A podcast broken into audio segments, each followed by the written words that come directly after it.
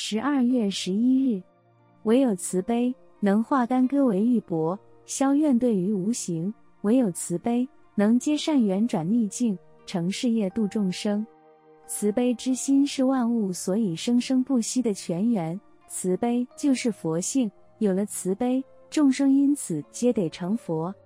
慈悲也是做人应该具备的条件。一个人宁可什么都没有，但不能没有慈悲。一个有慈悲心的人，言行举止都如阳光、净水、花朵，可以带给人间光明、清净、欢喜。慈悲是自己身体力行的道德，不是用来衡量别人的尺度。真正的慈悲，也不一定是和颜悦色的赞美鼓励，有的时候用金刚之力来降魔伏恶，更是难行能行的大慈大悲。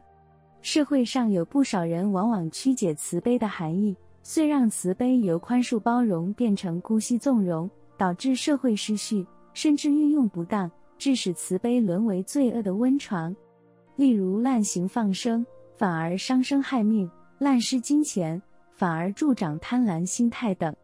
因此，真正的慈悲必须以智慧为前导，否则弄巧成拙，反失善心美意。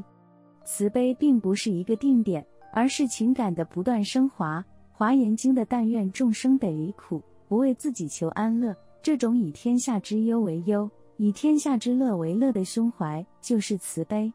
文思修，慈悲是一切众生共有的财富。人间因为有了慈悲，生命因此充满了无限的意义。每日同一时段，与您相约有声书香。